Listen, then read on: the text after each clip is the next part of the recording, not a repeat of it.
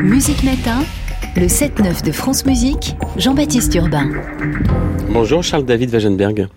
Bonjour Jean-Baptiste Urbain. Vous êtes le président du SMC, le syndicat français des compositrices et compositeurs de musique contemporaine. Vous êtes vous-même compositeur. Il y a quelques jours, la SACEM, la principale société française de répartition des droits d'auteur euh, des compositeurs, annonçait qu'elle mettait en place son droit d'opposition ou droit d'opt-out, c'est le terme, on va y revenir, face à la fouille de données par l'intelligence artificielle. La SACEM conditionne ses opérations d'entraînement des intelligences artificielles à son autorisation préalable.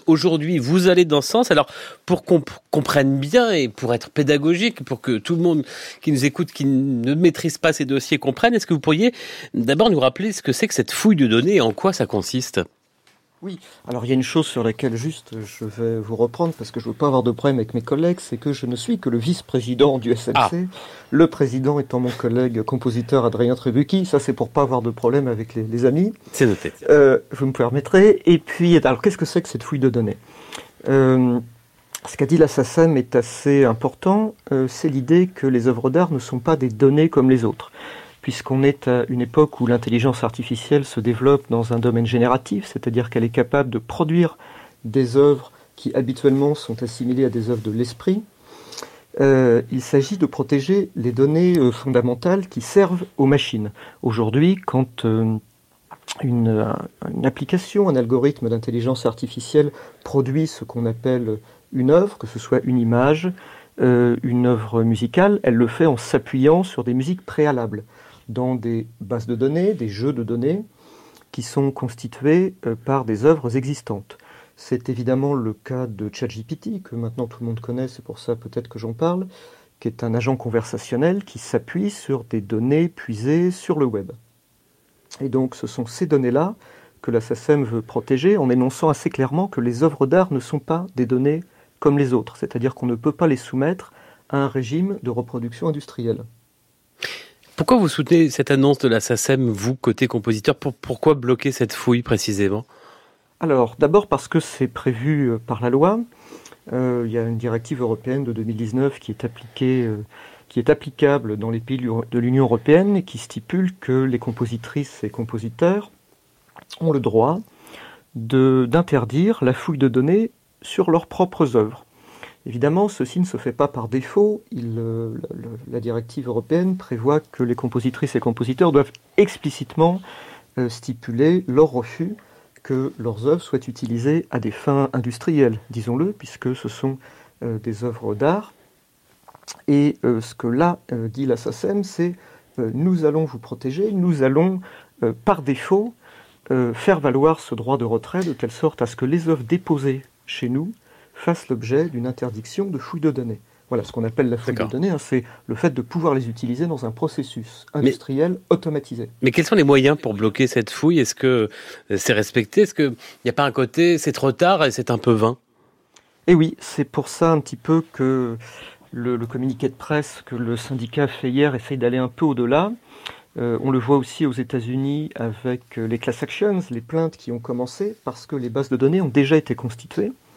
Et il est important d'expliquer au grand public, qui est l'utilisateur principal de ces outils d'intelligence artificielle générative, que les bases de données déjà constituées sont déjà en violation avec le droit d'auteur. C'est-à-dire qu'en fait, l'industrialisation euh, des, des, productions d'œuvres d'art par les outils automatisés est déjà une atteinte au droit d'auteur en ce que ces outils-là mmh. utilisent des œuvres qui ne sont pas dans le domaine public. Je vous propose, Charles-David Wagenberg, qu'on y revienne dans un tout petit instant, mais voici quelques secondes d'une musique qui n'a pas été créée, conçue par un être humain, mais par une machine, une intelligence artificielle.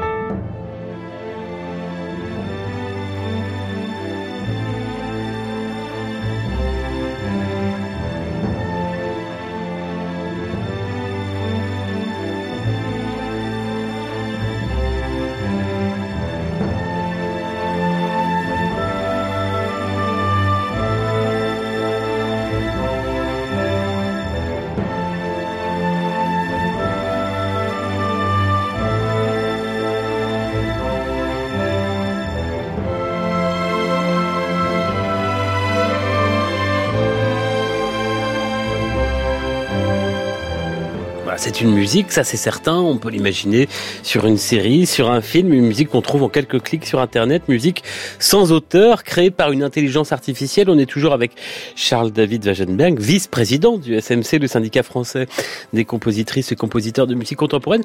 Vous confirmez, il n'y a pas d'auteur, donc pas de droit d'auteur à verser pour cette musique, même si des musiques qui ont des auteurs ont été fouillées, évidemment, pour arriver à ce résultat.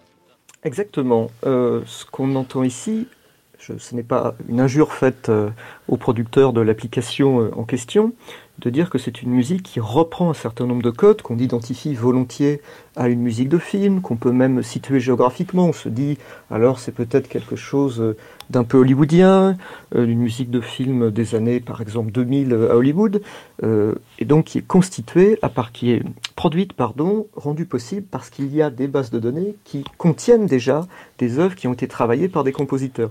J'imagine volontiers qu'un compositeur, une compositrice euh, qui euh, serait euh, davantage intéressée par la musique de film reconnaîtrait là-dedans une œuvre extrêmement standardisée, sans originalité. Néanmoins, c'est une musique prête à l'emploi. Qu'est-ce que vous craignez à terme La disparition des artistes, des auteurs? Alors, c'est pas la crainte première, parce que ça, ça relève un peu d'une crainte, comment dirais-je, exagérée.